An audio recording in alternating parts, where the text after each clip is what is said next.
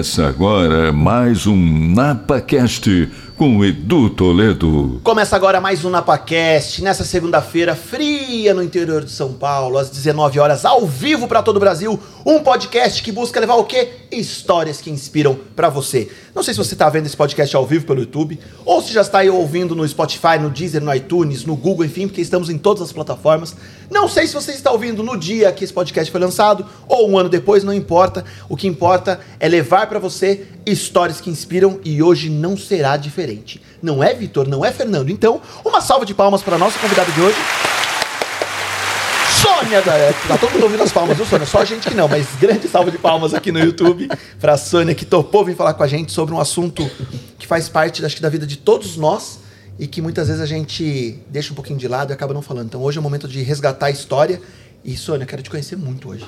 Ah, meu Deus, vamos lá. Tô aqui para isso. Vamos falar à vontade hoje. Antes disso, Sônia, antes de, de começar esse bate-papo, eu preciso agradecer e também te dar alguns presentinhos que nós, os nossos apoiadores mandam para os nossos convidados sempre. Hum. Então, primeiro vamos falar do nosso Our Air SQ500, esse aparelho que está aqui, que ele acaba filtrando, eliminando 99,99% dos vírus que estão no ar, bactérias para proteger você, a nossa equipe, inclusive vírus do Covid. Então, é algo que a gente tenta proteger os nossos convidados. E os nossos apoiadores, vem para mim, Fê, os nossos apoiadores. Se você quer apoiar esse humilde programa, nos procure. Se você quer saber mais sobre o Our Air, o link está na descrição. Mais sobre, sobre a Sônia, o link também de todos os canais da Sônia já também já está na descrição do vídeo. E os nossos apoiadores que mandam presentes para os nossos convidados nesses mais de 66 episódios do podcast. Nenhum convidado ficou sem presente até agora. Então, assim como sempre. Sônia, não sei se você sabia, Sônia. Bragança é conhecida como a terra do café também. Sim. Então temos um café maravilhoso. Então tá aqui um dos cafés bem gostosos para você de presente. Adoro café. Aí, aromas de Bragança, vou te mandar um café. Não sei se Obrigada. você gosta, Sônia, que você falou que tá meio na. Eu vou contar, tá? Você falou que tá meio cortando doce. Ah, meu Deus, pode contar. Pode contar? tá meio cortando doce. A Ana não tá deixando você comer muito doce. Não, é segredo, todo mundo A tá Ana- vendo eu correndo todo dia, Tá então todo dia? não é novidade. Mas a Chocolate Nicolate te mandou aqui trufas, pão de mel, chocolatinho. Não pode comer no, no carro de volta pra casa com a Ana, porque já que estamos na dieta. Perdeu, viu, Ana? Já era, perdeu. É, mas a gente, de novo, começa amanhã. Começa amanhã, começa amanhã a dieta. Senhora, é só, é só um mimo de agradecimento. Ah, que ótimo. O nosso Obrigada. parceiro, que é a Total Grass, que constrói campos de futebol society aí em vários lugares do Brasil. aqui. Também mandou um, um tapetinho aí de graminha. É, que é a Total Grass que nos ajuda aí. É, aqui vem tudo, aqui presente pra caramba. E aqui um Mano, mimo. é- vai ser ótimo esse aqui já pra nós. E aqui, lá pro escritório. Lá pro escritório. é, a embaixada, a embaixada indígena. E aqui um, um mimo do podcast pra você tomar seu cafezinho depois, que é uma canequinha. Ah, do maravilha. NapaCast, do, do programa, só pra tomar um cafezinho. lindo, lindo, lindo. É, só pra- é só um, um, um mimo só, Sônia. Nossa, adorei, todos. Vem, vem que ganha presente, olha que beleza. Útil. Útil. Sônia, me conte tudo, Sônia. Eu queria, eu queria muito começar, antes de entrar em várias curiosidades que eu queria perguntar pra ti, mas eu queria que você contasse para as pessoas quem é a Sônia, para as pessoas que estão em casa, estão assistindo, entender com quem eu tô falando hoje. Então conte quem é a Sônia, conte sua história. Não vou te interromper.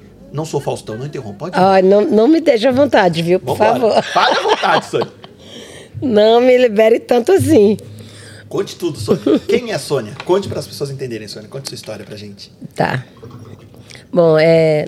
Boa noite, né? Primeiro, todo mundo que está aí nos acompanhando, que está aqui, que já é né, aí acompanhante do NapaCast. Obrigada pelo Eu que convite. agradeço. Né? Muito obrigada. Para nós é sempre importante esses espaços onde a gente possa falar, né? Falar de nós, falar da nossa luta, do nosso povo, da nossa história. Porque, por mais que pareça, ainda não é muito comum a gente conseguir ter acesso né, a, a meios de comunicação. E agora, com as mídias alternativas, tem facilitado bastante. Né? Então, a gente, por isso que a gente respondeu rápido, né? Porque a gente não deixa passar nenhuma oportunidade Um beijo pra Ana, hein? que dê visibilidade à nossa, né, à nossa luta, né, ao, ao- ao nosso movimento indígena. Bom, então eu sou a Sônia Guajajara, né? Guajajara é o meu povo, povo Guajajara, que vem do estado do Maranhão. Né? Eu venho do território indígena Araribóia, que fica no município de Amarante. Aproveito aqui para poder também cumprimentar né? meus parentes, minhas parentas que, que estão lá. E E hoje eu faço parte da coordenação executiva da APIB, Articulação dos Povos Indígenas do Brasil. A APIB já é considerada a maior assembleia dos povos indígenas no Brasil e também já reconhecida como a maior mobilização indígena do mundo. Uau! Então, há 18 anos a gente realiza o acampamento Terra Livre, que é, né, assim, a maior mobilização indígena do país, que reúne povos de todos os estados, né, de todas as regiões. E acabamos de realizar agora em Brasília, né? Ficamos 10 dias acampados com o 18º acampamento. E, e esse acampamento esse ano trouxe como tema Retomando o Brasil, demarcar territórios e aldear a política. Então a gente acabou agora de, de realizar né, esse acampamento que teve mais de 8 mil indígenas presentes ali durante esses, esses 10 dias, né? Com debates políticos, com debates temáticos, com marchas né, para esplanada dos ministérios, né? Muita criança, jovens, adultos, anciãos, anciãs, pajés, parteiras, né? Mulheres. Então, né, é, já é, todo ano o povo já espera, né? Essa, essa mobilização. Você falando em números, Sônia, só para te interromper, é, existe um número de, de, é, de indígenas no país hoje, assim, é, Sim. exato, assim, ou, ou ainda... É, pode não ser que seja exato, né? Porque, Mas assim, em torno de quantos A hoje? gente teve o, o último censo há mais de 10 anos, Uhum. né? Então, o último censo oficial trouxe, em média, 900 mil indígenas. Né? E, Isso e- em todos os estados ou tem estado que não tem? Em todos os estados os estados. brasileiros, é. Em Que todos legal. os estados brasileiros tem indígena hoje. Os dois últimos estados a reconhecerem essa presença indígena foram Piauí e Rio Grande do Norte. Mas, mesmo assim, né, já, estão lá reconhecidos, já estão lutando pelo seu território, né? Então, por mais que as pessoas hoje no Brasil pensem que só tem indígenas na Amazônia e muitos ainda faz uma restrição para Amazonas, né? Nós temos indígenas no país inteiro, né? Então é, tem ainda essa essa dificuldade, né, das pessoas entenderem isso, compreender essa presença, mas essa é a realidade, né? Nossa, esse número, esse número é, é, é interessante as pessoas entenderem também. Quase um milhão, né? Quase um Quase um milhão. milhão. Só, só. né? Só. Só, Só, quase, só um quase milhão. um Ainda milhão. Nem, nem, assim, oficialmente não consegue se contar um milhão, né? Nós acreditamos que somos muito mais. Mas muito pouco, né? Muito pouco em relação ser. a, a, é, a quantidade que era lá, Uhum. né, no início da, da invasão, né? Lá em 1500, que a história conta que éramos mais de 7 milhões de indígenas, né? Então, esse processo colon- colonizador, né, esse processo colonial todo, acabou exterminando muitos povos, né? Acabou reduzindo muitas culturas, muitos povos foram obrigados a se esconder, a negar sua identidade para não morrer. Então isso fez com que reduzisse bastante, né, esse número. E aí agora o Brasil vive um momento assim de, de é, autodeclaração. Tem muitas pessoas se autodeclaram indígena por entender assim que a sua família veio dessa origem indígena e que ao longo do tempo se perdeu ou deixou de ser, né? Porque é, perdeu ali o seu o contato com a sua com a, com a família, né? Então as pessoas buscando isso bus né, é, encontram essa origem e aí se autodeclaram indígena. Então, hoje tem aí no Brasil, sabe, tipo um levante de muitas pessoas se autodeclarando. E, por um lado, é muito bom, né, porque a gente sabe que realmente o Brasil é um país indígena, né, é, a, a, a origem do Brasil, né, o Brasil é de origem in- indígena e é, as pessoas se sentem muito, né, pertencente a, a, a um povo. Por outro lado, há também muito oportunismo. Tem pessoas que não sabem direito a sua história, não sabem de onde veio, e aí, por querer, ou às vezes até por gostar, até por achar bonito, né? Assim, pensa que é só ser bonito, né? A gente é muito mais além de ser bonito, né? Confesso. Mas daí você considera, sobre, Ai. por exemplo, nisso, é, é porque antes, talvez, as pessoas talvez teriam a vergonha, e hoje não, hoje é legal. Hoje é legal falar. Muda- É, mudou um muito, pouco muitos isso, se né? aproximam porque é legal ser indígena, outros porque querem mesmo estar junto, quer estar na luta, quer estar ali como um de nós, né? Então tem, tem esses dois, tem esses dois é, lados aí que é importante também a gente ponderar, né? Uhum. Porque tem aqueles que vêm porque realmente quer se encontrar com a sua origem, né? E quer ali viver isso, mas tem outros que chegam mesmo como oportunista e acaba atrapalhando, porque é, não conhece bem a história, não, não conhece bem a organização, como funciona o movimento, e acaba já querendo. É, já chega querendo ser liderança, Sim. né? Não Não, é chega assim. ainda buscando ali para poder ser, né?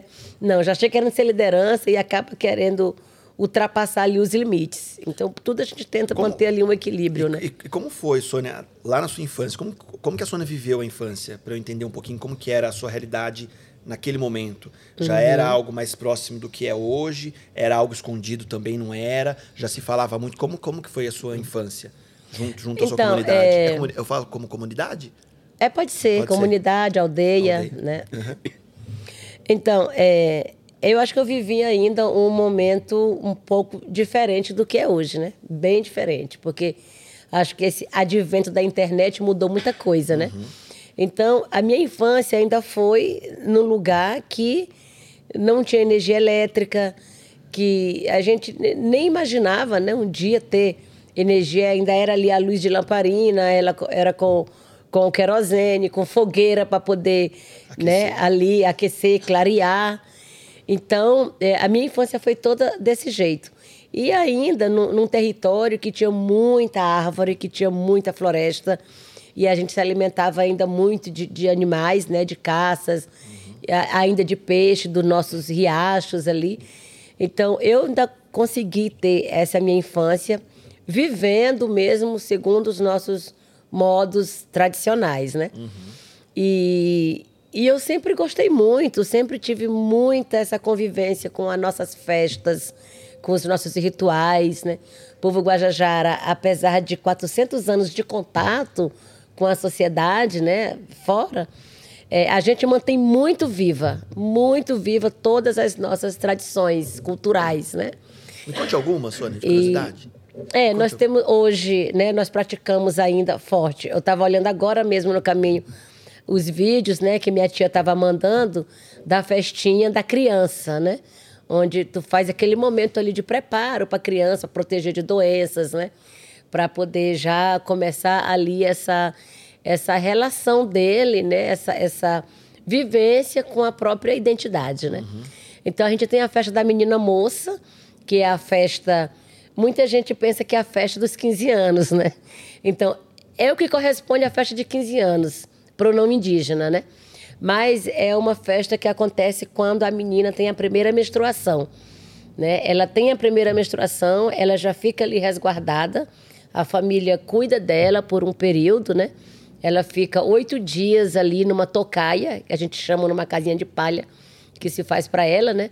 Então é a tocaia, ela fica ali com um resguardo de alimentos, né, de visita, recebendo ali poucas pessoas, sem sair, porque é o momento que ela vai escutar as histórias do povo, que ela vai receber as orientações, mesmo para a vida, né? E, Uma preparação. e da própria cultura, é.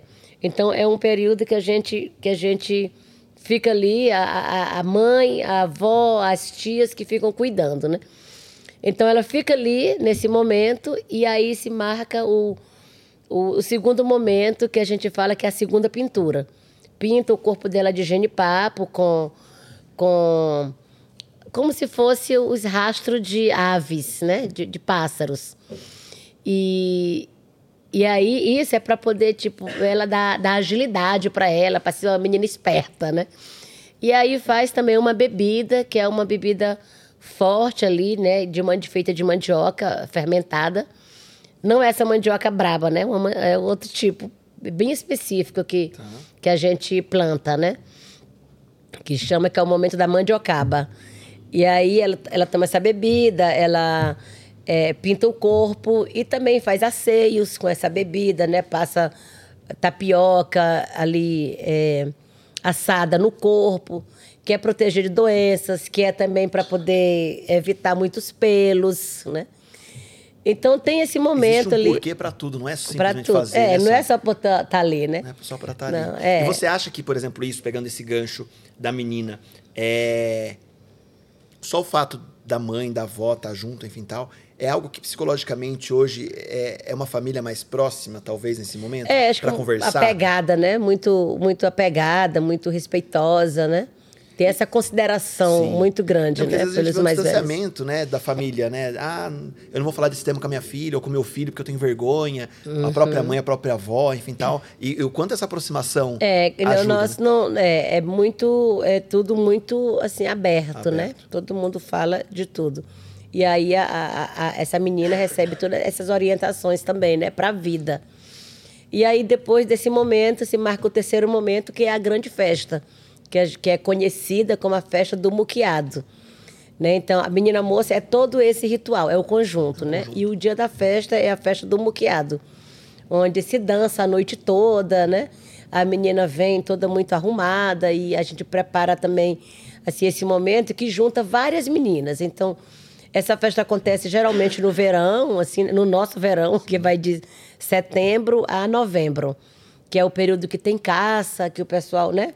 Vai, consegue ter as caças que precisam para comer nesse dia da festa. E, e aí, né, o dia todo, o dia de preparação também no dia, né? A pintura no corpo, ela pinta o corpo inteiro de ginipapo, fica com o corpo todo preto. E, e ali, mais uma vez, né, essa preparação é feita pelas mulheres mais velhas. É o dia inteiro de movimentação, de pintura, de, co de cozinhar a caça, né, de, de receber os convidados. E aí canta a noite toda. E os cantos todos são é, assim relacionados à, à, floresta, aos animais, né?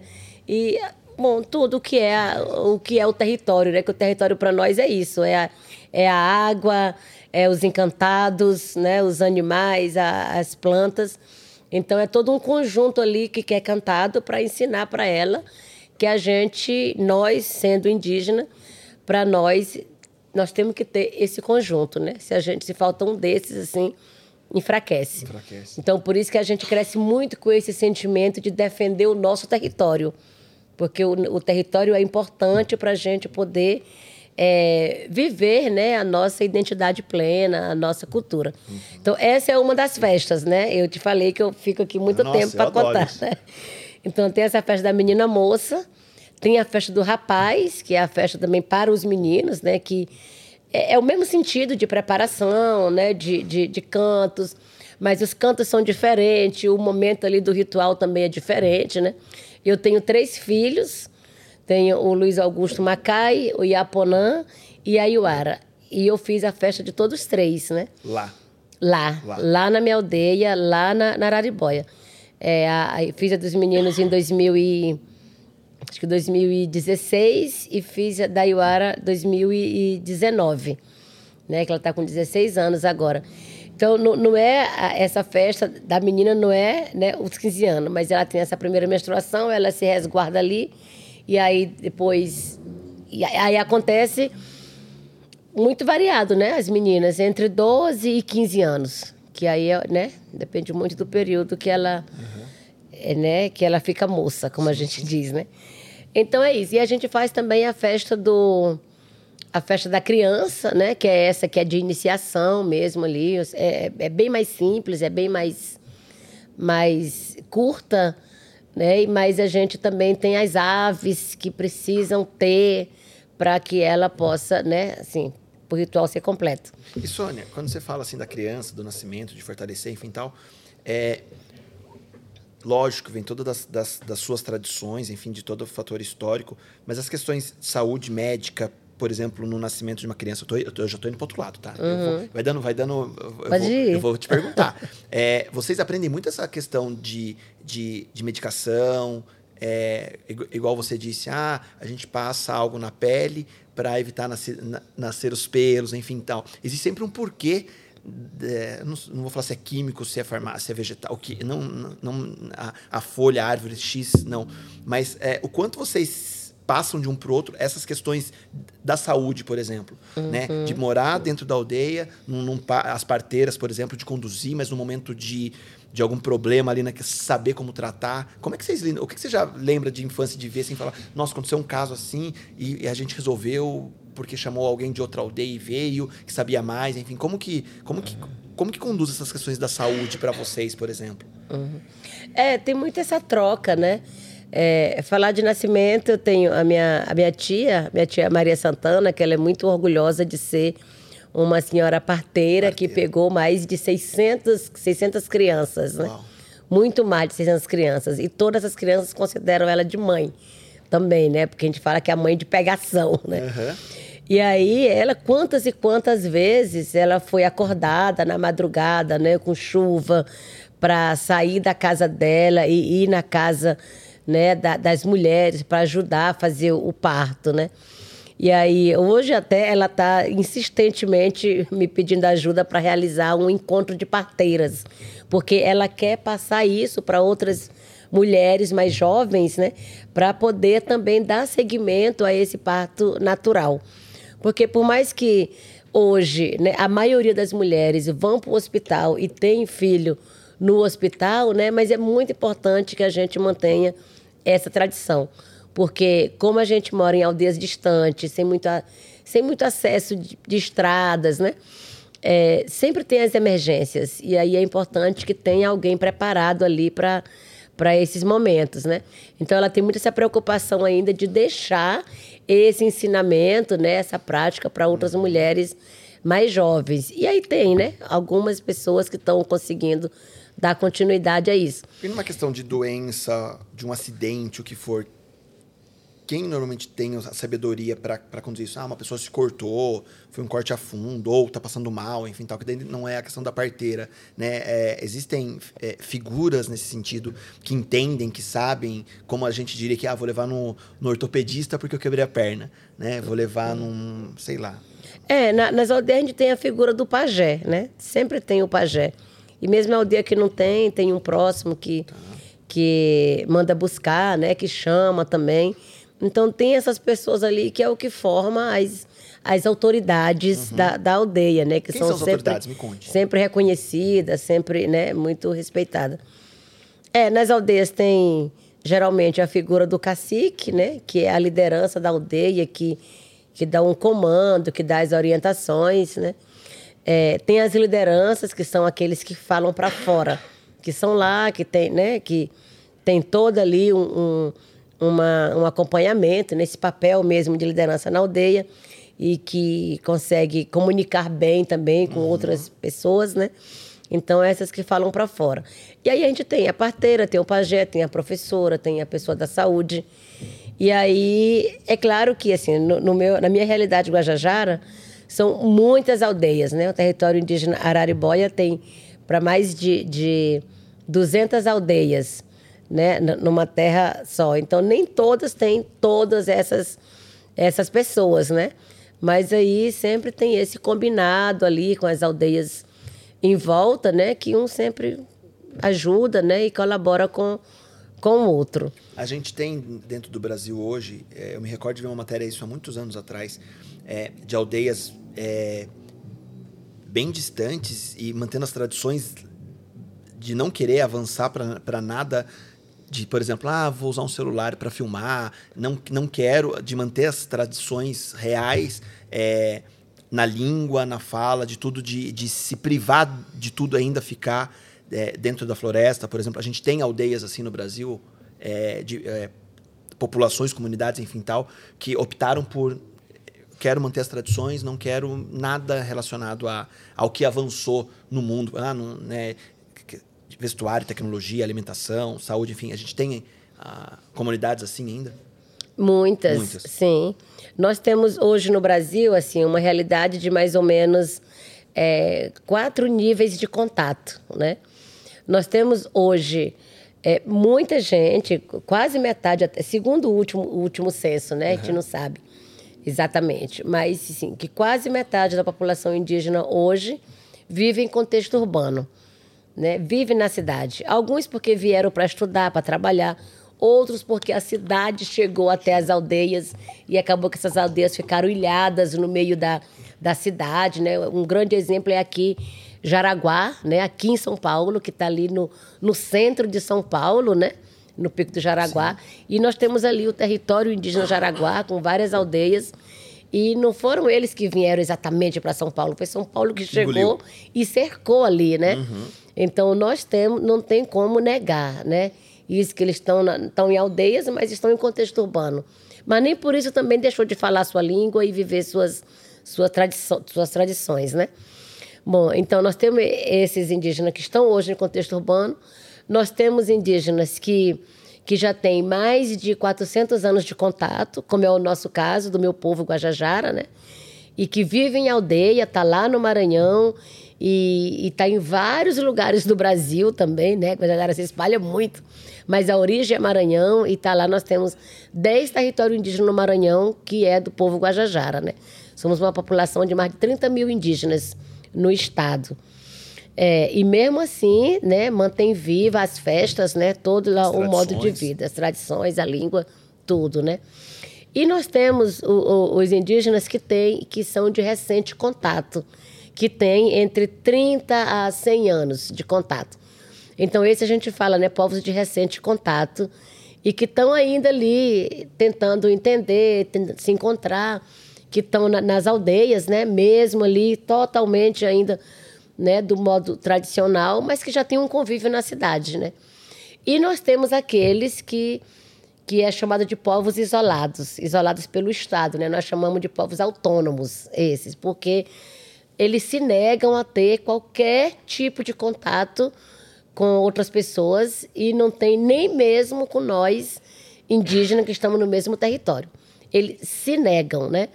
Então, no meu território, Araribóia tem de tudo, né? Tem invasão, tem desolado, tem. Tem tudo. tem tudo. Tem, tem, os quatro níveis. tudo. Exatamente. Os quatro níveis. Porque na, na, na, no meu território Araribóia tem o povo Auaguajá.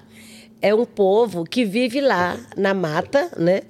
E, e mesmo quando eles saem ali do lugar que eles estão, porque Araribóia hoje é um território que está muito desmatado por conta da invasão, né, exploração ilegal de madeira. Então tem um, ainda ali um espaço que é onde a mata está fechada, que é onde eles ficam, né?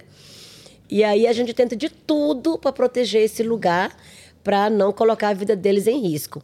Mas mesmo assim o desmatamento em volta, as queimadas, faz com que eles saiam dali e se aproximem das aldeias, né? Onde está os Guajajara. Então, quando eles saem dali e chegam aqui nas aldeias, eles já, já foram visto muitas vezes por outros indígenas, né? E, e aí eles estão saindo para buscar água. Então significa que a água que eles tinham ali acabou, né? Ou secou o riacho, ou secou os igarapés que tinham ali, né? Então eles eles estão vindo muito com muito mais frequência e estão sendo vistos muito mais vezes por, por Guajajara.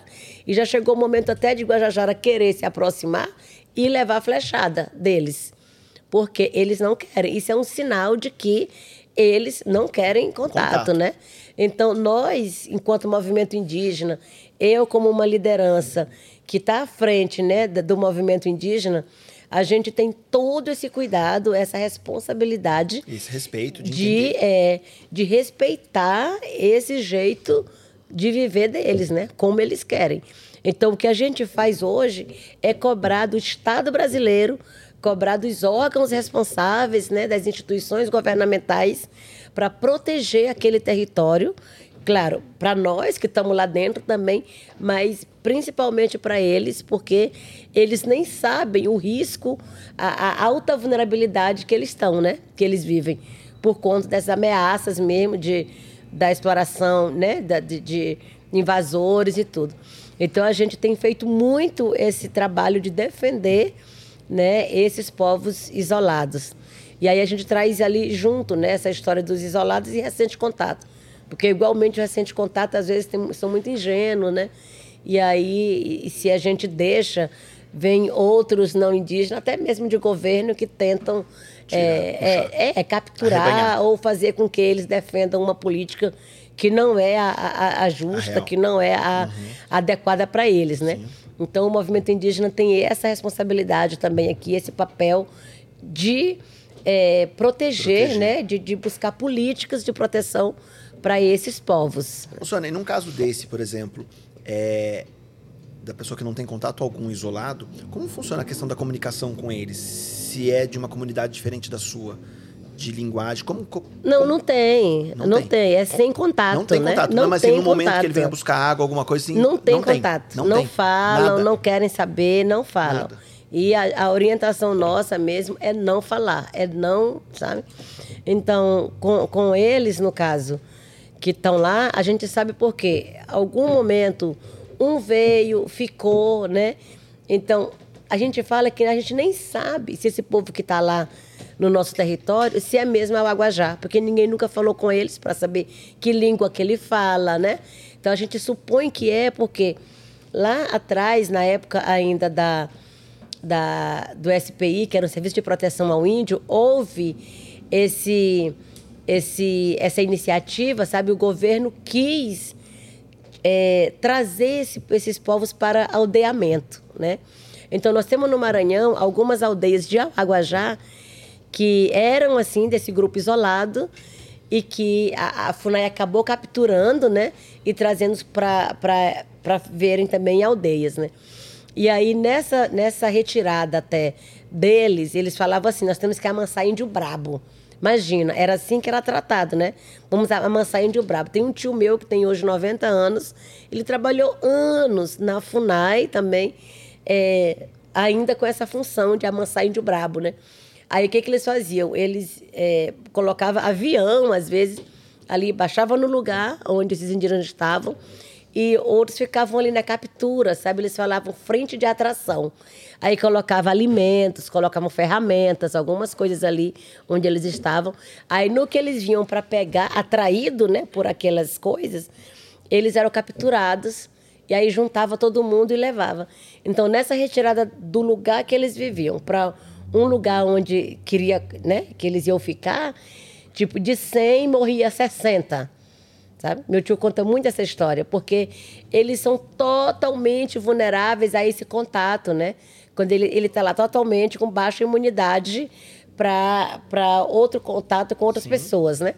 Então eles até uma gripe mata, né? Quando eles vêm assim. Se ele pega uma gripe, pega qualquer tipo de doença, ele pode morrer, porque o corpo dele não está preparado para isso, né? Então, de, de 100 indígenas, 60 morriam no meio do caminho e ficava lá mesmo, né? Então, por isso que com o tempo as pessoas, os antropólogos, né, os sertanistas foram entendendo que o melhor era respeitar, deixar eles no, no seu lugar, né? E a gente trabalhar para proteger esse lugar onde, onde eles viviam, né? Então, a gente faz isso até hoje. Aqui no Brasil, tem uma história de que nós temos 114 grupos de povos que vivem assim, né, em isolamento voluntário. E esses povos estão espalhados nos estados da Amazônia brasileira.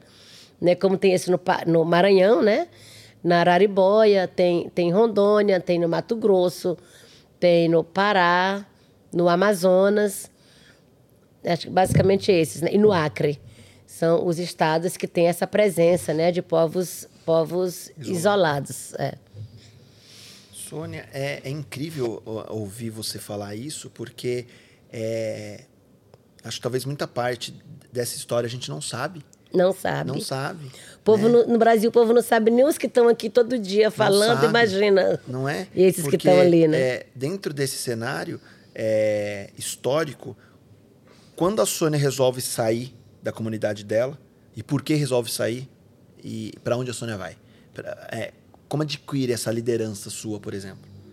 É, existe um, um, é, algo dentro das aldeias de distinção entre liderança masculina e feminina?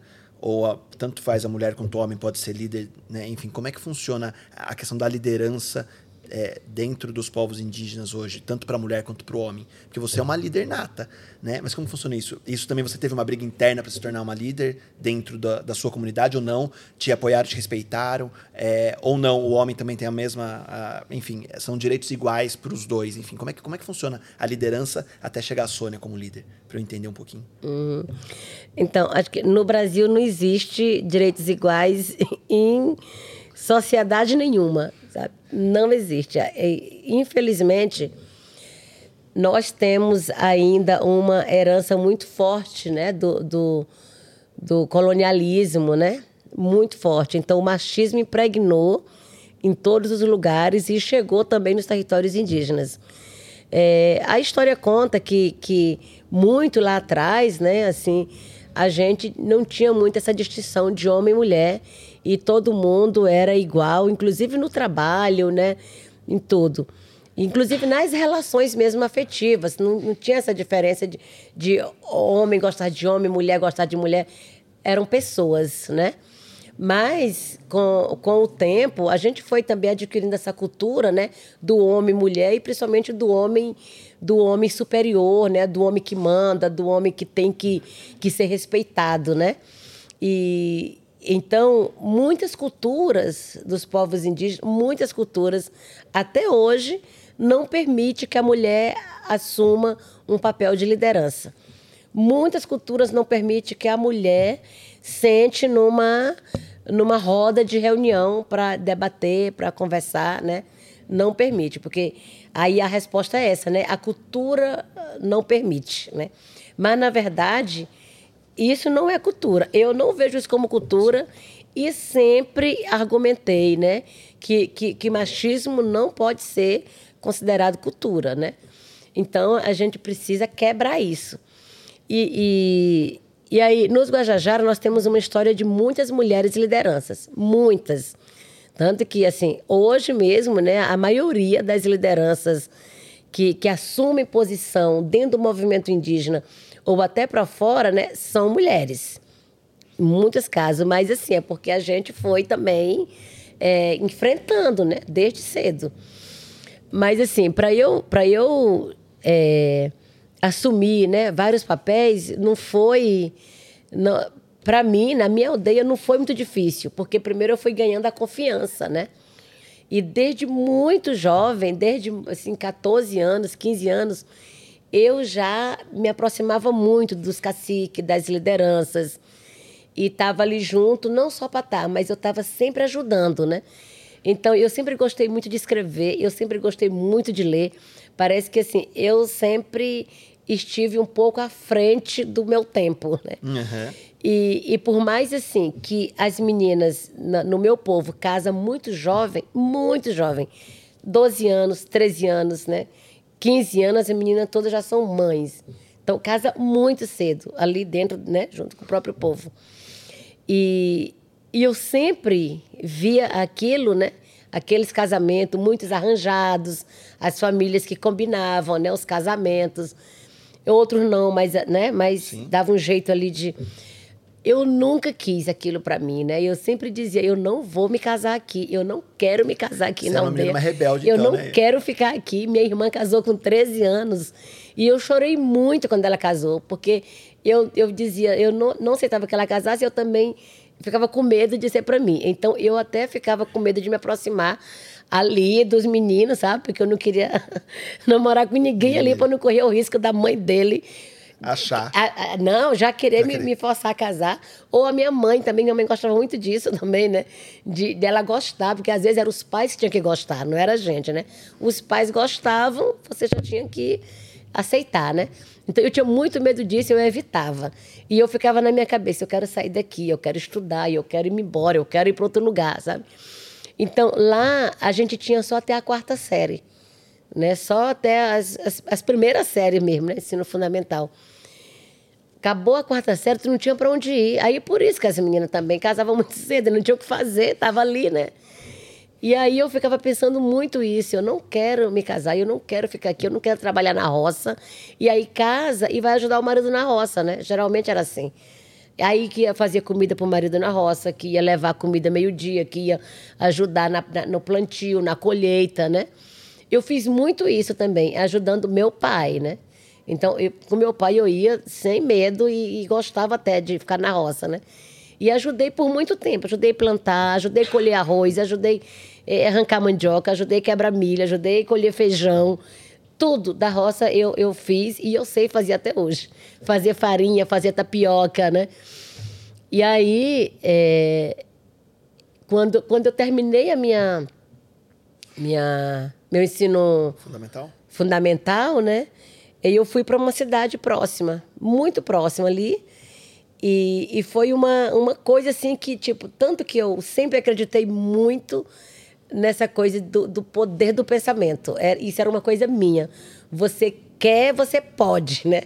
Não, não adianta. Você quer, você mentaliza aquilo, acontece. E, e isso acontece muito comigo, né? Aí eu quero isso, eu vou fazer isso. Põe na minha cabeça e vai, o universo escuta e, e cuida para acontecer, né? Então, eu ficava nesse, eu não vou, eu não vou. De repente, chega alguns tios, tias minha ali, oferecendo para a gente ficar numa casa que a FUNAI ia arrumar uma casa para a gente estudar. Então, foi assim que eu saí de lá, né, da aldeia, e fui para o município lá perto para estudar o, o, de quinta a oitava série, né? O ginásio ali. O ginásio. Era bem o ginásio mesmo, né? Eu fui fazer esse ginásio ali. Mas era uma casa tudo jovem. Eu estava com, eu tava com 10 anos, 11 anos, terminei com 10, 11 anos já estava ali nessa casa junto com outras pessoas com 12, 14 anos, né? Então, não me dei muito bem, porque os outros me consideravam muito criança e não queria ninguém cuidar de mim. Eu não fiquei na casa e fui morar na casa de um tio meu que morava, né, na cidade também. Fiquei morando com ele e aí todo mundo, ninguém tinha condição de, de ninguém tinha condição de me como dizia, dar as coisas, de dar sustentar. roupa, calçado, né, de sustentar. Então eu fui trabalhar na casa de um casal de professores. Com 12 anos de idade, eu cuidava de duas crianças nessa casa, limpava a casa, fazia comida e fazia tudo, né? Fiquei um tempo nessa casa e aí naquele tempo era dito que quem morasse nas casas das pessoas era para só para ter a casa para estudar, né? Não precisava pagar nada. Então, hoje eu sei que naquele tempo era trabalho escravo, né? Trabalho infantil ainda. Exploração do trabalho infantil. Mas eu passei por isso, né?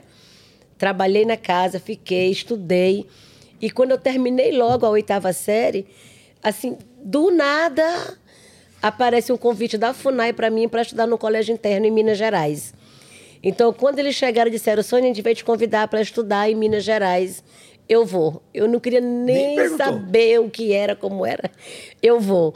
Ah, então tá, vamos. Então, mas vai falar com minha mãe. Quando foram falar com minha mãe e meu pai, claro que eles não deixaram, né? É claro que não deixaram. Eu, tinha, eu, eu tava com 14 anos. E aí minha mãe não deixou, meu pai não deixou, minha avó não deixou, minha tia não deixou, ninguém deixou, né? Mas eles ficaram falando ali numa roda, ah, não vai por isso, não vai, não vai, não vai, não vai. E aí o meu tio que veio me chamar, né, que trabalhava na Funai já na época, ele veio e aí ele ele ficou escutando todo mundo falar. E daí, de repente, eu falei, mas por que, que eles não me perguntam? Todo mundo falando que eu não vou, mas ninguém me pergunta. Eu quero ir. Aí ele, então diga, levante e diga que você quer. E eu levantei e falei, gente, ó, eu vou. Não adianta vocês falar que não, eu vou. Aí aquele silêncio, né, na sala. Como assim? Ela vai, ela vai, ela vai. Virou assim, um efeito dominó, cada um olhando para o outro, sabe? Ela vai, ela vai. E eu disse: eu vou, gente, eu vou, eu sei falar, eu sei conversar, eu sei falar português. Então, se eu não gostar de lá, eu digo que não gosto, eu volto, né? Mas eu quero ir. E aí meu pai disse: tá bom, minha filha, você quer ir? Vá. E se você precisar voltar, volte, nós vamos estar aqui do mesmo jeito te esperando. Então, aquela palavra do meu pai foi assim um alento para mim, uma força, né? Na mesma hora eu já juntei minhas coisinhas, botei na mala e fui-me embora, porque era para agora. Não foi um convite que chegou hoje para eu ir pra amanhã, pensar. sabe? Não. Chegou um convite hoje para sair daqui a 10 minutos, né? Então eu juntei minha malinha em cima da carroceria de um caminhão e fui-me embora para Imperatriz. É, e aí de lá veio uma pessoa da FUNAI que me levou no colégio em Minas Gerais. E assim foi a primeira vez que eu saí, assim, 15 anos, eu já tinha 15 anos que foi a primeira vez que eu vi uma cidade que eu vi é, poste de energia elétrica. As pessoas falam, primeira vez que eu vi asfalto, né? Assim, 15 anos de idade. Até lá eu estava no município ali, muito pequeno, que também nem tinha televisão, não tinha nada, né? Era muito pequeno, que é a minha cidade, né? Uhum. Natal. E aí eu fui para Minas Gerais, eu fiz o, o, o, ensino médio lá, né? Eu cursei magistério. Naquele tempo, quem cursou o ensino médio está formado, né? Terminou os estudos. E eu sempre dizia, ah, não, eu quero mais, eu quero mais. Quando eu cheguei em Minas, assim, era tudo muito diferente para mim, tudo muito novo. Mas, ao mesmo tempo, eu consegui me relacionar muito bem com todo mundo. Muitas amizades. Dali eu dizia, não, agora eu tenho que me apegar aqui. Eu estou longe de casa, eu posso pensar o que, que eu vou fazer da vida, né? E aí ali eu comecei a discutir na escola a questão indígena, eu comecei a trazer para dentro a nossa situação ali naqueles grêmios estudantil e comecei a apresentar em outras escolas, fora da escola que a gente estudava, né? Eu vestia todo mundo lá de indígenas, né? Botava os meninos para se pintar, as mulheres para vestir assim, de e a gente fazia peças, né? Assim. Então, eu sempre quis levar essa realidade nossa para qualquer lugar onde eu estivesse, né? E aí foi isso, terminei o ensino médio, voltei para lá. E aí, quando eu cheguei lá, fui trabalhar diretamente nas aldeias, né, como monitora de educação e saúde. Então, eu sempre, assim, eu estava longe, mas eu sempre estava muito perto, né? E trabalhando e tentando ali ajudar de alguma forma. Eu sei que chegou um momento que, que é, eu fiz o curso de, de técnica em enfermagem, né? Também por um, uma pessoa da FUNAI, na época.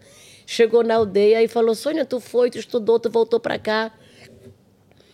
Acho que tu não pode continuar aqui na aldeia, trabalhando aqui nas aldeias. Aí eu disse, mas eu vou para onde, né? O que, que eu vou fazer? Eu voltei aqui que é minha casa, aqui que é meu povo. Ele disse, Sônia, tu tem que estudar mais. Vamos, eu te ajudo para tu fazer, fazer o, o, curso técnico de enfermagem. E aí, sei lá, vamos trabalhar na FUNAI, fazer outra coisa, porque tu ficar aqui, tu vai se perder.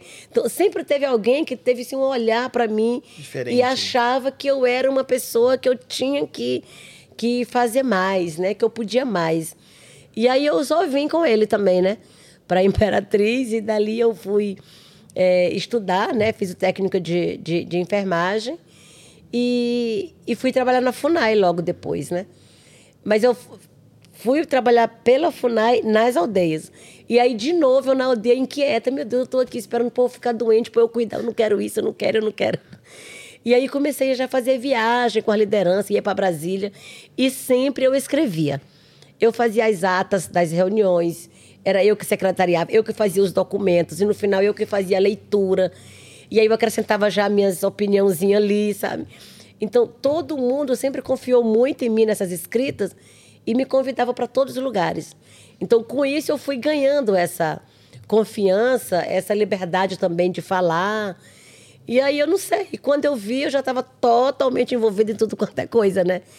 Mas enfim, né? Resumindo a história, foi 2001, 2000 teve a marcha dos 500 anos, que foi uma marcha é, que a gente dizia por outros 500, né?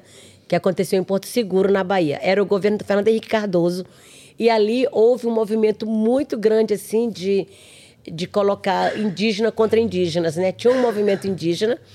Então, tinha os indígenas do movimento que vieram para apresentar uma carta e aí o governo trouxe essas lideranças para o seu lado, para estar junto ali para conversar. E quem não estava ali do lado ficou contra as lideranças que aceitaram conversar com o Fernando Henrique, né? Então houve ali uma, uma, uma grande confronto assim indígena com indígenas nessa marcha, né? E aí é, acabou com a organização que tinha na época. Aí 2001 teve uma conferência pós-marcha para avaliar a marcha dos 500 anos. E aí foi nessa conferência que eu vim a primeira vez, né, num movimento nacional. Então, eu participar do movimento nacional com indígena de todo o Brasil, ali foi a virada de chave para mim, sabe? Porque tudo aquilo que eu busquei no estudo, no trabalho, ir trabalhar na aldeia, ir trabalhar na escola, né? Parece que nunca que eu me encontrava, nunca que eu sabia, nunca que eu estava satisfeita, né, com nada. E esse encontro em Brasília fez eu me encontrar muito, porque foi ali que eu escutei muitos depoimentos dos indígenas do Nordeste, principalmente, Bahia, Pernambuco, né? Muita liderança falando da luta pela terra. E aí eles falavam muito que viviam em retomadas, e eu não entendia o que era retomada. Por mais que eu já tinha ido para Minas, que estava lá, que sabe? Eu não conseguia saber que existia no Brasil indígenas que não tinham sua terra garantida. Né? Eu não sabia. Olha só, 2001 foi que eu entendi isso que virei a chave, que a luta pela terra era uma luta assim de nós todos, né? De todos os indígenas.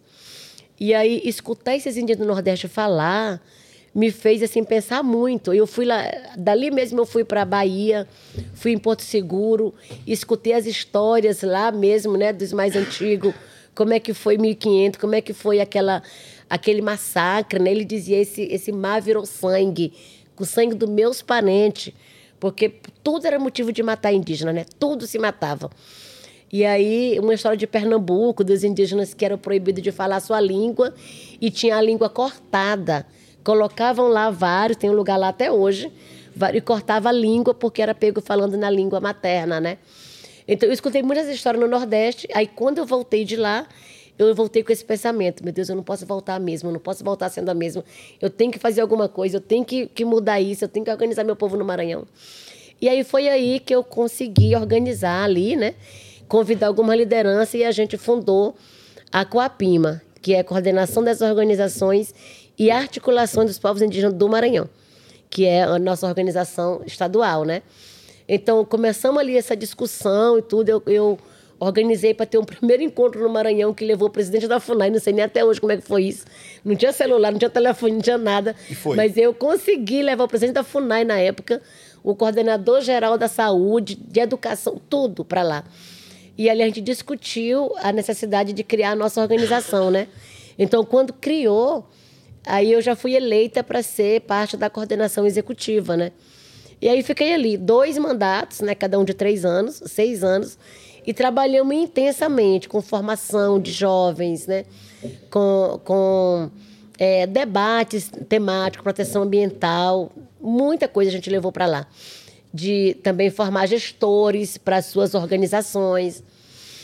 Então, quando eu estava terminando o meu mandato ali no, no Estado, eu fui convidada para compor a coordenação da COIAB. Então, fui subindo, né? Porque a Coapima era Estado, a COIAB é Amazônia, os nove estados da Amazônia brasileira, né? E aí eu fui convidada para ser secretária na COIAB. Aí eu, ah, tá bom. E de repente as mulheres da Amazônia me chamaram, Sônia, você não vai ser secretária. Se você for, a gente não te apoia. Você tem que ser pelo menos vice-coordenadora, se não coordenadora, né? E aí eu disse, não, mas tá bom. Ela, não, não tá bom. Vamos, porque você tem condição de assumir uma função maior, né? E aí eu digo, menina, sabe o que é mesmo? E aí foi nessa hora que também teve outra virada para mim, que era essa coisa mesmo de valorizar a participação da mulher, né? Uhum. Porque até então, o lugar que era oferecido para nós era de secretária. No Maranhão, na Coapima, por mais que era eu que assumia tudo, eu era a secretária, né? Aí na Coiab me quiseram levar de secretária também. Então, nessa hora eu tive a outra virada, né? Que já foi em 2009. E aí eu disse, ah, não, vou... Pra... Eu fui ser vice-coordenadora na Coiab. Fiquei uma data de quatro anos ali. E foi ali que a primeira vez eu escutei também falar de mudanças climáticas. O que estava acontecendo e tudo. Então, eu comecei a aprofundar esse meu conhecimento sobre a Amazônia. Tá, eu, eu vi, vivo na Amazônia Maranhense, Estava vendo o desmatamento, estava vendo tudo acontecer, mas parece que aquilo ali é natural, sabe? Tem uma hora que. É igual quem vive na cidade, passa numa rua, só concreto, não tem uma árvore, mas acha que é porque é assim mesmo, né? Tem que ser assim. Então, eu estava ali também, eu não percebia que estava é, se desmatando tudo, acabando com tudo, e que aquilo ali era prejudicar a nossa própria vida também, né? Então eu fui na Amazônia, eu consegui assim. Eu, eu tenho hoje essa minha passagem pela COIAB, que é a coordenação das organizações indígenas da Amazônia brasileira, como assim a minha universidade no movimento indígena. Né? Ali foi que eu abri assim a minha mente. Travamos grandes lutas contra a usina hidrelétrica de Belo Monte. Várias vezes fiquei organizando é, ocupação no canteiro de obras, né? Já fui para lá e ficamos. Então, nesses meus quatro anos de COIAB, a gente organizou muita luta internacional. Então, uma foi essa luta contra Belo Monte e também essa luta contra as mudanças climáticas, organizando cursos, discussão, né, para a gente poder é, ver como que a gente ia é, evitar, né, uhum. é, o retrocesso nas políticas ambientais, indígenas e tudo. Então, quando eu terminei meu tempo ali de Coiabe, que foi só quatro anos, eu não quis mais ficar de jeito nenhum. Eu queria até voltar para o Maranhão. E aí, vindo para o Maranhão, passei por Brasília, fiquei ali mesmo para poder assumir a coordenação da PIB, né? Então, aí eu vim para a PIB indicada pela COIAB. Porque a, a PIB é uma organização que é, é composta pelas, por sete macro é, organizações macro-regionais. COIAB na Amazônia, a na, em Nordeste, Minas Gerais e Espírito Santo, a Arpim Que é região da ANA, né, sul do país, a Arpim Sudeste, Aí nós temos a Comissão Guarani Virupá, que é Sul-Sudeste, Conselho Terreno no Mato Grosso do Sul e Grande Assembleia Tiguaçu do Povo Guarani e Caiuá, né? Então, é, cada uma dessas organizações indica sua liderança para a coordenação executiva. E daí eu vim indicada pela Amazônia para compor a executiva da PIB. Aí fui ali, né? Claro, tudo que eu entro assim, eu sou pisciana, eu mergulho e mergulho profundamente, né? Todo mundo pensa que eu sou a coordenadora geral, mas nós somos uma coordenação colegiada, né? E aí eu vim da Amazônia e assumi a PIB, terminando meu segundo mandato, meu primeiro mandato na, na PIB, foi quando ali, muito presente no Congresso Nacional, fazendo grandes enfrentamentos, fazendo ocupação, fazendo né, muita coisa que a gente fez ali, foi quando me aproximei dos parlamentares do PSOL, e ficamos ali traçando muitas estratégias juntas ali para a pauta indígena, né? Uhum. Que aí surgiu também assim a liderança dentro do partido. E aí as pessoas começaram ali a entender que era importante eu, né, é, assumir ali compor uma chapa presidencial. E aí foi assim que 2018, né, a gente organizou para que eu e Guilherme Boulos, que vindo de, de movimentos, né, pudéssemos concorrer à presidência da da República, né? Então, 2018, compus essa chapa presidencial com, com Boulos. 2019, voltei para a PIB, terminando meu mandato agora, né? E, enfim, agora vamos ver o que, que vai ser, né? Sônia, que loucura tudo isso. Sônia. Contei muita coisa, até conta, demais, eu acho. Conta, Vou até beber água. A Ana já. agora minha garganta Você é sacanado. Ô, ô Sônia, é, pensando hoje. Olha, eu nunca fiquei à vontade para contar tão detalhado essas ah, histórias, viu? É isso aqui é o NapaCast. nunca. Ô, Sônia, dentro desse cenário hoje, assim, é, qual é a grande luta hoje? Pensando no pensando nessa, nesse retrato, não de Sônia dentro desses órgãos, mas assim, a Sônia, há X anos atrás, com 10 anos de idade, terminando a quarta série lá na comunidade, quais eram as lutas daquele momento? Quando você tinha 10 anos, você ouvia, talvez, o o pai, o tio fala, nossa, está acontecendo isso, está acontecendo isso, tal, tal, tal. O que mudou nesses anos todos, que é uma luta de 2022? Mudou ou a luta continua a mesma? Olha, a luta continua a mesma, né, com o diferencial que muitas coisas pioraram, né? Houve muitos retrocessos. Igual eu comecei falando que eu tive a oportunidade de viver ainda num território que tinha floresta, que tinha animais, Sim. que vivia toda ali as suas festas, né? A gente vive hoje ainda todas essas festas com o diferencial que nós não temos mais é, as mesmas caças que a gente tinha naquele tempo para poder fazer o nosso ritual. Hoje está muito escasso, né? A, a floresta já não tem parte das árvores que tinha naquele período, né? Então, assim, aumentou muito o desmatamento, as queimadas, e isso afeta diretamente na cultura. Né? As queimadas faz também secar muito a, a água, né? Seja rio, igarapé e tudo. E aí isso atrapalha também, porque muitos rituais são praticados na água, né? Então, quando fala o desmatamento, eu sempre digo, né? Fala desmatamento, não é só a árvore ali que está sendo derrubada, mas é o nosso próprio corpo também, né? Porque é, a segunda marcha, a primeira marcha das mulheres indígenas 2019 já trouxe né, esse tema: território, nosso corpo, nosso espírito porque não é separado, né? O, o que atinge o território atinge diretamente a nós, né? A nossa uhum, vida. Uhum. E aí, é, naquele tempo, a briga já era pela demarcação dos territórios indígenas. Embora no Maranhão as terras estavam né, praticamente todas demarcadas, a gente tinha um ou dois casos ali ainda a ser resolvidos, né? Mas tinha esse processo grande de invasão, exploração ilegal, né? E as demais regiões têm ainda um, um passivo muito grande de terras a serem demarcadas. Então, hoje, muito se escuta, talvez na tua pesquisa tu viu, tu viu aí, que nós indígenas temos hoje, né, nós ocupamos 13% do território nacional, né, de terras já regularizadas. Né? 13% do território nacional é terra indígena. E é, é isso que é muito utilizado para dizer que ah, é muita terra para pouco índio, né? Só que desses 13% do território é, regulamentado. do território regulamentado, né, como terra uhum. indígena, 97, quase 98% estão na Amazônia, né? Estão nesses nove estados da Amazônia. E que mesmo demarcado tem esse processo violento de invasão, muitos conflitos, né, assassinatos das lideranças. Então, isso quer dizer que nós temos somente 2% né, de terra regularizada para as demais regiões do país.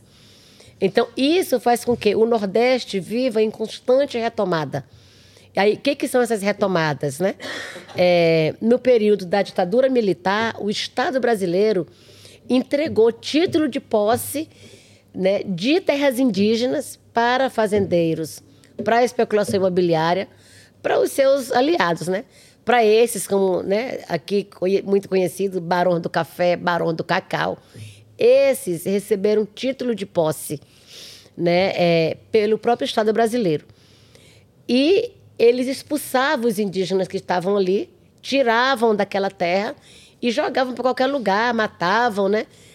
E aí os indígenas iam ficando muito sempre é, ali, né, jogados uhum. na beira da estrada. Com o tempo, né, passado esse período da ditadura militar, os indígenas voltam a retomar seu território tradicional. Então, por isso que a gente chama de retomada, né? Porque eles não estão invadindo fazenda, eles não estão invadindo terra alheia, eles estão retomando um território tradicional, que era deles, né? Então, no Nordeste tem muito isso. Mas né? aí, Sônia... A retomada dos territórios. Peraí, no, no sul do país, a mesma coisa. Muitos indígenas vivem em acampamentos, porque também houve muita essa entrega.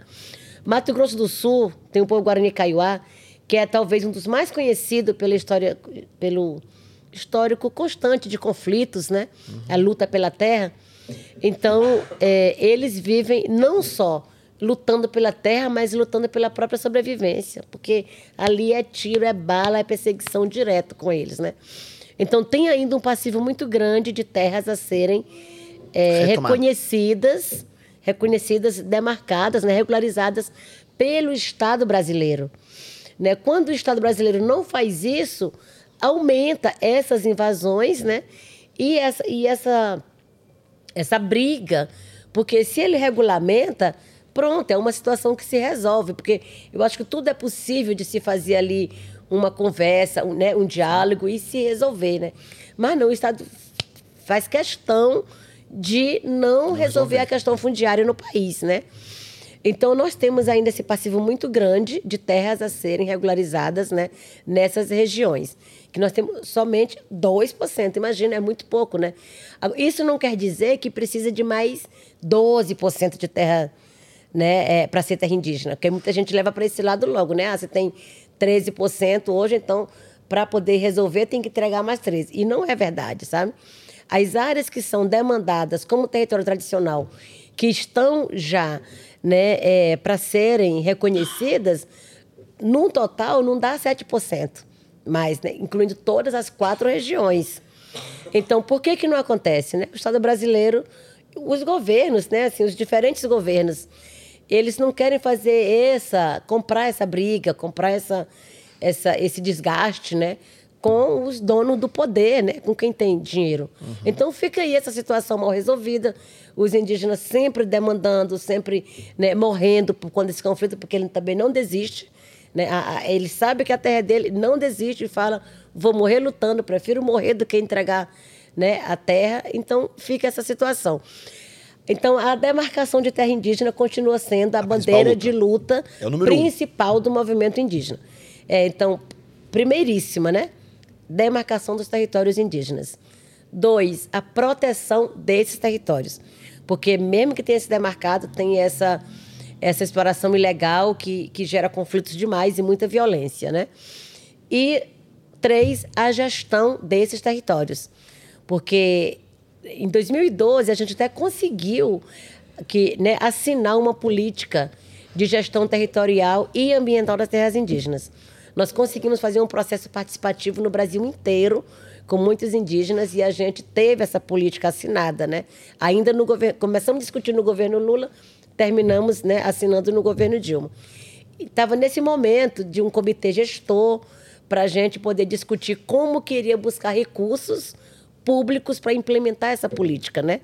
E aí foi quando chega é, o, o, golpe, né? Chega 2016 Temer, depois Bolsonaro e acabou, né? Isso tudo foi arquivado, foi gavetado e não tem hoje uma política, né? De, de proteção, de gestão ambiental. Então, nós temos essas três prioridades. E aí, paralelo a tudo isso, é claro, vem as políticas públicas de saúde e educação. Né? A saúde, nós temos hoje a, a CESAI, que é a Secretaria Especial de Saúde Indígena, que é fruto também da luta do movimento indígena. Conseguimos criar né, essa secretaria e, e tem a. Dentro da secretaria tem um subsistema de saúde indígena que é vinculado ao SUS. Não é um plano de saúde privado, não é um plano, Nada. sabe? Muita gente diz, ah, porque os índios têm, né? Mas, assim, a gente tem esse dispositivo né, do subsistema que é SUS, né? Não é, um, não é paralelo, não é, sabe? É SUS. O que nós temos é uma estrutura própria que é para atender os indígenas, né, assim, em, al, em baixa, é, média e alta complexidade. Aquela equipe que trabalha, que atende dentro das aldeias, né, que é o trabalho de base, preventivo. Uhum. Aquele que atende ali com a equipe multidisciplinar, também nos polos base. E a alta complexidade, ele é atendido toda na rede SUS, nos hospitais mesmo, público, né? E aí, quando ele está na, na, na, na, rede SUS, ele vem com a mesma regulação, esse paciente vem com a mesma regulação do município, para ser atendido né, nos hospitais. Então, não tem assim um privilégio. privilégio. Não existe um privilégio como muita gente pensa, né? Assim como não tem também um salário mensal, que muita gente pensa que nós indígenas somos assalariados, que o governo paga um salário pra gente, né? Pensa até que a gente anda de graça, que a gente viaja de graça. Não muita é assim gente pergunta isso pra Mito, gente. Mito, né? Mito. Mentira, tudo Mito. mentira. Dentro desse cenário, Sônia, uma curiosidade, quando você fala é, da retomada de território, enfim, é, a briga é maior com o Estado ou com a pessoa que detém a terra? Você considera que a culpa maior nesse sentido? lá no passado foi do Estado ter doado essas terras, é, ou a culpa é da pessoa que tem a terra hoje, né? Porque às vezes tem isso também, né? As pessoas questionam. Uhum. Eu tô viajando, tá? Tô, tô é, ah, eu, eu vou tomar esse espaço que é do Joãozinho. Tá, mas a, a culpa é do Joãozinho dele ter esse território? Ou lá atrás o Estado deu pro Joãozinho e a culpa é do Estado e a briga teria que ser contra o Estado, não contra o Joãozinho? Não sei, né? Uhum. Como é que você faz essa é, leitura? Não, a, a, culpa é do Estado. É do Estado. É do Estado. É do Estado. Porque é o Estado que promove isso, né? E aí, quando ele entrega o título de posse para aquela, né? Para aquela, aquela, pessoa, pessoa que está lá, ele passa a ser dono, né? Então ele vai ele vai se sentir o dono dali. Ele vai querer defender e aquela quando, terra dele. É claro. Aí quando os indígenas chegam que alegam, não, essa é terra indígena, ele mostra o documento, ele diz, não, tá aqui, eu tenho o documento, né? É minha. Então, a briga mesmo é com o Estado. É o Estado que tem que assumir essa responsabilidade, sabe, de é, reorganizar né, essas pessoas para outro, outro lugar, né, de uhum. reassentar, uhum. realocar essas pessoas para outros lugares e devolver o que é de terra indígena. Como você vê a diferença hoje? Até pra, eu quero sair desse, desse assunto e ir para um outro tema, mas uh, eu queria entender como que é a sua visão hoje quando você vê um movimento de um indígena querendo retomar o território dele e, e de uma outra organização que não é indígena, que também quer, quer ter a, a terra dele, por exemplo. São movimentos de invasão, movimentos de busca de território, enfim. Quando o indígena quer retomar uma terra que era dele, existe um fator histórico. Uhum. Né? Você está me narrando uma questão histórica. Né? A terra era do indígena, o Estado tirou, doou por alguém e ele quer essa terra de novo, beleza. E tem outros movimentos que são pessoas que não, que não são da comunidade indígena, não, não é da, da, do, do, povo indígena, que também quer a terra. Como você vê essa distinção de talvez duas comunidades diferentes brigando pela mesma terra, que dentro do fator histórico, né, dentro do percentual, enfim, da, dessa retomada, é do povo indígena. Como que você vê esses dois movimentos querendo a, a, a mesma terra? Uhum. Porque tem. Né? Sim, tem. muito pouco. Muito pouco hoje. É, é, é muito pouco essa briga, assim, de, de povo indígena e de comunidades tradicionais, né? É, é, muito pouco. pouco. A briga maior hoje mesmo é com grandes latifundiários, tá. é com grandes fazendeiros. Em alguns casos, tem áreas sobrepostas, como tem, tem unidade de conservação, que também são áreas é, delimitadas pelo Estado, né? Uhum. Pelo Estado brasileiro. Tem, tem unidade de conservação, tem umas áreas de proteção permanente, tem. É, como é que é? A gente tem outra. Enfim, mas principalmente na de conservação, que é onde tem comunidades tradicionais que vivem ali dentro, né? Então, em alguns casos, tem uma terra indígena, Aqui, o Estado foi delimitar uma área como área de conservação, né? Aí ele pega, ao invés de fazer aqui no limite, ele adentrou O território indígena. o território indígena. Então, aqui tem, tem os povos indígenas e aqui tem a comunidade tradicional.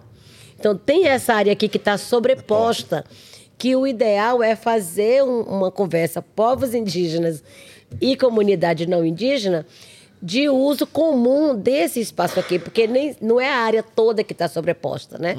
Então, tem que se fazer ali um acordo de convivência para utilizar essa área comum. E aí, chegar ali num acordo, né?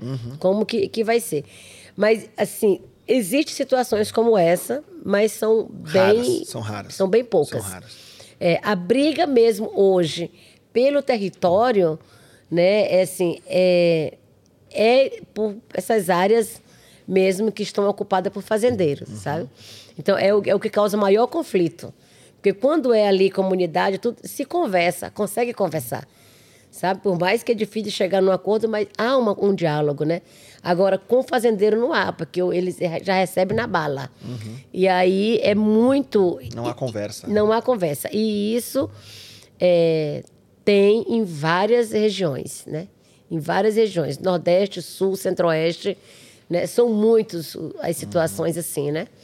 E Sônia, uma outra, uma outra curiosidade minha, como que você enxerga a questão de turismo é, relacionado a, aos povos indígenas? Você vê com bons olhos quando você fala assim, nossa, saiu uma pessoa de um determinado país que vem pra cá pra conhecer a aldeia tal, um programa, um documentário que ia ficar lá o dia inteiro gravando, enfim, tal, mostrando as tradições, ou uma imersão, né? A, a, a, a, a questão turística é, é sai um grupo de 15 pessoas do, de um país tal e vem para cá para conhecer e, e explorar essa cultura ou esse turismo em algumas aldeias que, que se permite isso. Como que você enxerga essa questão do turismo relacionados à cultura indígena hoje? Você vê com bons olhos? Você acha que ou depende de cada de cada de cada comunidade? É, é, depende muito de cada, de cada povo, né? Porque tem, tem aldeias hoje que estão organizadas, preparadas para receber turistas. Então tem todo ali as regras, né? De, de, de convivência. E você vê né? com bons olhos isso? Onde eles chegam, tudo. Sim. Sim. Na Sim, sua aldeia era permitido, não? Não, na Não, minha aldeia não tem. não é, não tem? não. Mas por estrutura ou porque o povo não, não, gosta? não tem nesse sentido de que é, tenha uma área exclusiva para turismo. Tá. Agora, a gente recebe muitas pessoas de fora, muitas, em período de festa, né? A gente mesmo convida as pessoas para ir lá, para conhecer, né? E mesmo que não tem festa, a gente sempre convida amigos para estar lá, para né, viver um pouco ali com a gente. Agora, eu acho que, o- que o, talvez o, o diferencial seja você levar pessoas conhecidas, amigos, ou mesmo indicado de amigos, para estar ali num ambiente de, de, de convivência mesmo, para entender, para conversar, isso, de troca, né? Agora, é, você abrir a tua comunidade para qualquer turismo, assim, explorar um turismo. com essa coisa mesmo de, de empresa, de turismo, sabe? Não. Eu não, eu não acho legal. Saudável, né? né? Não acho. Uhum. A não ser que tenha esses casos mesmo já que a, a aldeia está preparada, tem uma estrutura para isso e que separa o espaço que é do turista e o espaço que é da, da aldeia, né? Então, tem aldeias hoje que tem já essa estrutura. Aí, ok, né? Porque não fica ali naquela, naquela coisa de acompanhar a rotina do dia a dia, né? Eles estão lá dentro, mas estão num ambiente separado, né? Agora, de estar no mesmo espaço e ficar ali morando, convivendo junto, Não é legal. não é legal. E Sônia, hoje, hoje para quem está vendo o podcast, dia 18 de abril, estamos ao vivo. Amanhã, dia 19 de abril, é uma, é uma data cívica dentro do nosso calendário brasileiro, né? Onde, onde é comemorado o Dia do Índio amanhã. É, como que você enxerga essa data pontual, factual? E, e eu queria que você falasse também um pouquinho o quanto é importante esse resgate histórico junto às crianças hoje em relação à nossa história, em relação ao- aos povos, em relação não só a uma data específica, não só a talvez um estereótipo, né? Então, assim, ah, eu faço, eu, é, eu mostro para a criança é, determinados objetos, uma outra curiosidade só e tá bom, já entendeu, já entendeu como é que é, né? Como que você enxerga essa carência de resgatar essa história e, e como você enxerga essa data de amanhã? Olha, eu, eu gosto de ter, sabe? Esse, esse 19 de abril. Agora mudou, viu? A gente mudou para Dia dos Povos Indígenas. Dia dos Povos Indígenas. É, a, a deputada Joênia, inclusive, a aprovou um projeto de lei, né? Agora, recentemente, para mudar, né? É, até porque o, o do dia do, do índio, índio, a gente já está tentando superar muito isso, né? Essa nomenclatura, porque soa meio que pejorativo, assim, né? Aí quando a gente fala povos indígenas, está tratando mesmo dessa diversidade Perfeito. né, de, de, de, de povos, né, de culturas que existe aqui no Brasil. Bom, então, Então, a data- assim, a data eu, é legal. eu acho legal, é, eu acho legal, até porque, assim, a gente vive lutando para ter o dia de alguma coisa, né? Ah, vamos criar o dia, né? Ah, o dia, dia da- mulher. Foi luta para poder ter o dia da mulher. Ah, ah, o dia das mães, o dia não sei de quê. É importante ter essa data, essa data para se ressaltar, né? O, o tema, a pauta. Agora, não dá é para gente, é, nesse dia, comemorar, celebrar, né? Porque Existe uma dor. é, tem aí, né, muitas coisas acontecendo que é isso, que é, que é de dor, que é, que é de, de sangramento, né? Que é de, de muito é, de muita violência, né? Então é um dia, como está aí no, no- no calendário e todo mundo olha para esse dia, então é um dia para poder a gente exaltar a, a situação real do que precisa ser feito, né? Do que precisa mudar. Então é um dia de luta. A gente coloca, assim como é o Dia Internacional da Mulher, 8 de março, a gente fala, não é dia de receber flor, não é dia de receber parabéns, mas é dia de luta, né? Então, a mesma coisa, Dia dos Povos Indígenas é um dia de luta, né? É um dia de, de conscientizar, é um dia de, de chamar as pessoas para ter esse olhar real, né? Então, eu acho que é legal para isso, né? Porque é, não tem como as pessoas não enxergar esse dia, né? Então, pode passar o ano inteiro não, não se lembrando. Mas se nesse dia olhar, a gente aproveita para poder colocar a mensagem certa, né? Da mesma forma que nas escolas, acho que é, é preciso que haja ainda uma maior sensibilidade da, dos professores, né? De trabalhar esse dia de um jeito mais, assim, de, de consciência mesmo, né? De conscientizar. E não só de, de reproduzir ali uma imagem de 1500, né? Porque eu acho muito impressionante como que os livros didáticos do Brasil nunca foram atualizados. A história nunca foi atualizada. E os livros ainda traz a história indígena como uma história do passado. E aí tu pode pegar livro dos teus filhos, né, lá e ver de primeira a quarta série, talvez até um pouquinho mais. Aí conta: os índios viviam nus. Os índios caçavam, os índios pescavam, os índios Ou seja, não existe mais, é, né? usavam, né? Então, até hoje, o- o- os livros tratam nós, indígenas, do presente Como passado. como passado. É como se não existisse mais. Então, a própria narrativa, como ela é contada, coloca a gente nesse lugar ali já de, de, de ausência, né? E aí, isso faz com que as crianças cresçam com um pensamento totalmente atrasado sobre os povos indígenas. Então, não somos nós que somos atrasados, né?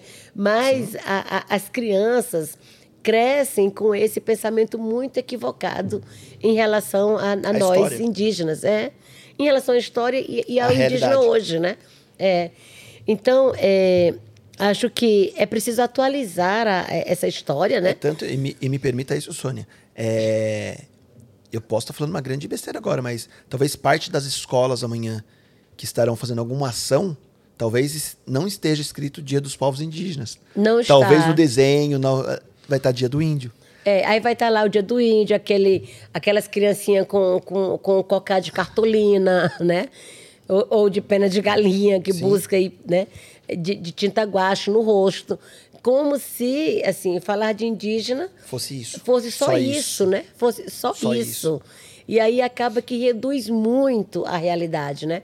Reduz muito. Então, acho que é importante, assim, as escolas procurar saber mais do movimento indígena, como está organizado, quais as principais pautas, quais os principais desafios que a gente enfrenta, né? os conflitos né, diários que a gente enfrenta aí todo dia, a nossa participação também é, na política hoje, a nossa participação né, é, em todos os espaços, né, indígenas hoje nas universidades, indígenas formados né, em várias áreas, que estão aí assumindo também vários, né, né, assim, várias funções no, no, no mercado de trabalho. Né? Mas isso não aparece. O que aparece ainda é esse índiozinho lá do, de 1500, né? Então, é, seria, seria muito, muito bom, né? De atualizar, até porque, olha só, eu, eu fico às vezes assim, meu Deus do céu, como é que não consegue, né? É, é a, o sistema educacional brasileiro não consegue avançar, né? E trazer isso, né? Uma nova versão da história, né? Da, do, do Brasil, porque quando eu encontro hoje uma pessoa de 40 anos para lá e que me olha com indiferença ou que me olha com estranheza, eu até entendo. Porque ele estudou isso, ele aprendeu assim, que o indígena é aquele ser distante, aquele ser lá do mato, aquele, né? Enfim. Agora, quando eu vejo uma criança de 10 anos, de 5 anos, que me olha com essa estranheza, né? Isso causa tristeza até. Sim. Porque ele já não deveria mais ter essa visão de indígenas, né, como esse indígena lá do passado. E eu digo isso porque assim, é muito comum eu encontrar crianças que olham para mim e diz, é, ah, você é índia? Sou, mas você nem parece. Cadê você nem tá com pena? Você nem tá pintado.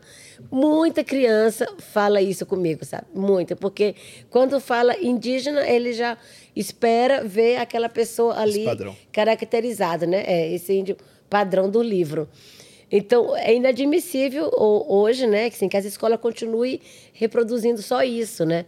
Porque aí tinha que dizer, olha, o indígena hoje, né, assim, tem uma mistura, tem uma miscigenação no, no país que ao longo desses cinco séculos foi, né, formando um outro, um, outras características e que nem por isso deixa de ser indígena, né? Porque você vê os indígenas hoje no, no, no Nordeste, eles enfrentam um preconceito ainda, sabe?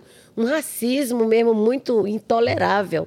Que das pessoas achar que não são indígenas porque não tem mais assim o olhinho puxado, o cabelo liso, né? E aí não se busca por que, que teve essa mudança tão radical, né? Porque foi exatamente ali no Nordeste que o processo foi muito mais violento, né? De estupro, de abuso, né, das mulheres serem mesmo usadas, né, ali e, e formou, né, uma outra, né, uma outra aparência, assim. Mas o fato de não ter essas características lá né, de indígena não quer dizer que não seja não é. indígena, é. né? Uhum. Eles pertencem. E aí eu sempre digo hoje, não é a aparência física que define hoje o pertencimento de ser ou não ser indígena. Sim. Né? Mas, infelizmente, ainda tem muito isso. Inclusive, entre é, os próprios indígenas ainda acontece. Por exemplo, do, muitos povos do norte fica querendo dizer que é mais índio, né, do que o, o índio de outro lugar, porque ele é puro, porque, sabe? Então é uma coisa que precisa realmente mudar, Até né? entre os povos, né? Até entre, entre os, povos. povos. Infelizmente é uma realidade e precisa mudar, né? E Sônia, Pra gente encerrar esse bate-papo hoje, que você tem uma caminhada boa para São Paulo ainda, já foi quase uma hora e quarenta. Passou, hein? Mentira. é, você falou que ia ser uma hora e vinte, foi quase uma hora e quarenta. Olha a Ana ela já. Tô com vergonha. A Ana, tá, a Ana já. Eu não queria falar, mas a, a, Ana comeu dez paçocas ali no fundo já. A Ana falou que não ia comer doce. Comeu ela, escondida de você só pra falar. Ela ali do lado pra, é, pra dizer, tá embora, Sônia, só. cuida. Cuida, cuida.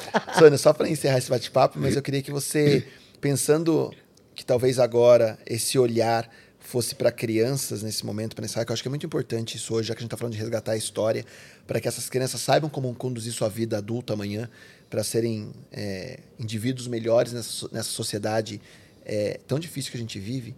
Eu queria que você encerrasse falando um pouquinho o orgulho de dizer, de bater no peito que eu sou indígena, né? O orgulho que a Sônia tem de poder dizer, contar nos quatro cantos né, dessa luta de tudo, enfim, tal. Por que esse orgulho?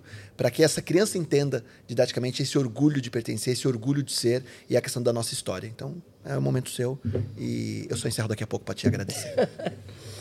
Tá bom. Então, eu acho que talvez uma forma que a gente tenha de, de trazer né, essas crianças de hoje para cidadãos melhores, né, é você conscientizar sobre a importância, né, assim, a importância que os povos indígenas têm hoje para o mundo. O papel desses territórios indígenas demarcados, né, é, o, o, o, que esse, o que esses territórios traz também para o mundo, né? Porque eu acho que a, as crianças que vivem na, nas grandes cidades, que nasceram aqui, que moram aqui o tempo todo, que não tem nenhuma vivência, nenhuma relação com, com é, a zona rural, digamos até assim, né? A zona uhum. rural, não estou nem falando território indígena nada, nada. Ou, ou quilombola, né? Uma zona rural. Ele não tem noção, né? Ele não tem noção que existe uma outra realidade diferente a não ser essa do apartamento, dos carros, do asfalto, do concreto, né? Não tem.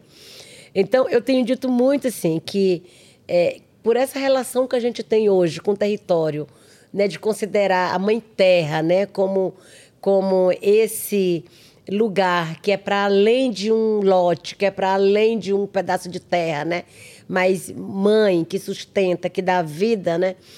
É, a gente tem dito muito que esse modelo econômico tem, tem destruído muito, né, de forma predatória e tal, e afasta cada vez mais as pessoas. E aí tem esse chamado, né, esse chamado da Mãe Terra para essa reconexão, uma reconexão com a ancestralidade, né, essa, esse chamado para proteger as florestas, para proteger né, a biodiversidade. E para as crianças poderem entender o que é que a gente está dizendo, né? Que biodiversidade é essa? Que, que floresta é essa? Que terra é essa? Que ele nem pisa, né? Que ele nem vê, nem sente, né? Ele precisa pensar, por exemplo, ó, da onde vem a água que ela bebe, né? Da onde vem a água que se bebe na cidade? As crianças hoje pensam que ela sente sede, não tem água em casa, ela vai no supermercado, ela compra para sempre água dentro de uma garrafa. E lá vai ter a água, né? Vai no seu mercado e resolve. E aí, não é, né? Para poder ela entender de onde vem essa, essa, essa água, né? É, ela precisa saber que tem um território, que tem uns povos que estão lá defendendo essas nascentes, que estão lá todo dia pagando, às vezes até com a própria vida, né? Para poder manter essa água limpa. Me diga que São Paulo é conhecida como é, era né, a cidade dos rios, muitos rios de São Paulo. Qual rio de São Paulo tem água potável hoje para se beber? Né? Na, na, grande São Paulo. Qual rio hoje tem água limpa? Né? Não tem. Você anda longe para poder se achar uma aguinha ali. Né? Então, acho que é muito importante dizer que onde estão as nascentes, né? onde estão a maioria dessa água ainda limpa está dentro dos territórios onde tem povos indígenas, né? Onde tem hoje um alimento saudável sem veneno. Né? Tu anda aqui aos arredores de São Paulo, tu vê aí as grandes extensões de terras entregue ao agronegócio por meio das grandes monoculturas, né? E, essa, e esse alimento e, e todas essas, essas plantações é utilizado muito veneno. Esse veneno, além de contaminar o próprio alimento, contamina a água e o ar que todo mundo respira, né? E aí eu chego no ar mesmo, né? O ar que chega aqui na cidade vem de onde? Se acabar com toda a floresta em pé, se acabar com todos esses, esses territórios indígenas hoje, né? Não vai ter ar para ninguém respirar. Então, acho que é, essa reconexão que eu falo é você entender a origem né, dos elementos essenciais para a vida. Então, você pensa na água que você bebe, que vem de um lugar onde a gente está lá todo dia lutando para continuar existindo, né? É, esse alimento que a gente come, se, se segue com esse modelo econômico por meio de agronegócio e monoculturas, vai acabar o espaço, o espaço para a produção da diversidade de alimentos, né, dos grãos que a gente come, né, porque é entregue tudo para a produção, para exportação, não é para cá, né? E a floresta que está lá, que a gente luta tanto contra essa invasão, exploração ilegal, né, contra o desmatamento, porque é essa floresta que garante ainda esse equilíbrio climático, né? E aí o mundo fala muito de mudanças climáticas, todo mundo falando de aquecimento global, como é que faz para acabar, né? Para reduzir essas emissões, mas na prática pouco se compreende onde que está esse equilíbrio, né? E aí, é, quando você compara os territórios indígenas, ocupados por indígenas, mesmo os não demarcados, né? Porque eu já falei que as regiões sim, todas sim. aí territórios que falta demarcar, né?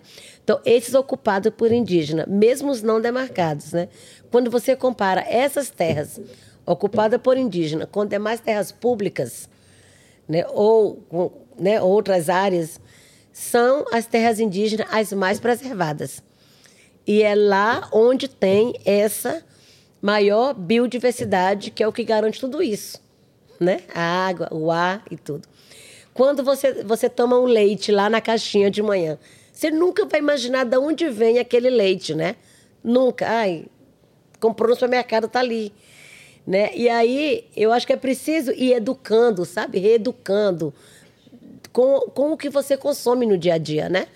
Então, o leite vem da vaca que está lá, não uma vaca, mas grandes áreas desmatadas para pastos, para poder é, alimentar esse, esse gado, né? E daí vem o leite que chega ali que você bebe. Ah, não tem nada a ver com isso, né? Tem, porque a partir do que você consome, você tem a ver também com o que está destruindo o meio ambiente, né? Então, eu acho que é a relação a partir da importância da preservação ambiental, que é o que pode trazer Mudar. uma clareza né, para as pessoas para entender essa relação.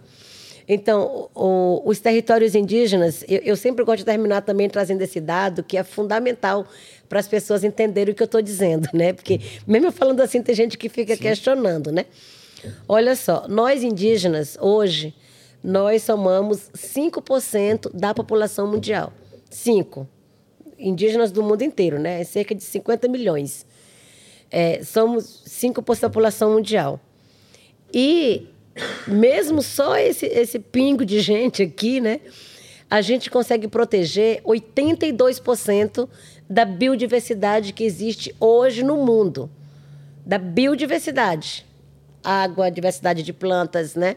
De animais. 82% está dentro dos territórios indígenas, sabe? E a gente protege isso não porque tem política efetiva de proteção ambiental, mas pela própria relação com a natureza, pelo próprio modo de vida, né, de respeitar, de cuidar, de proteger, porque a gente sabe que é exatamente isso que garante a vida, né?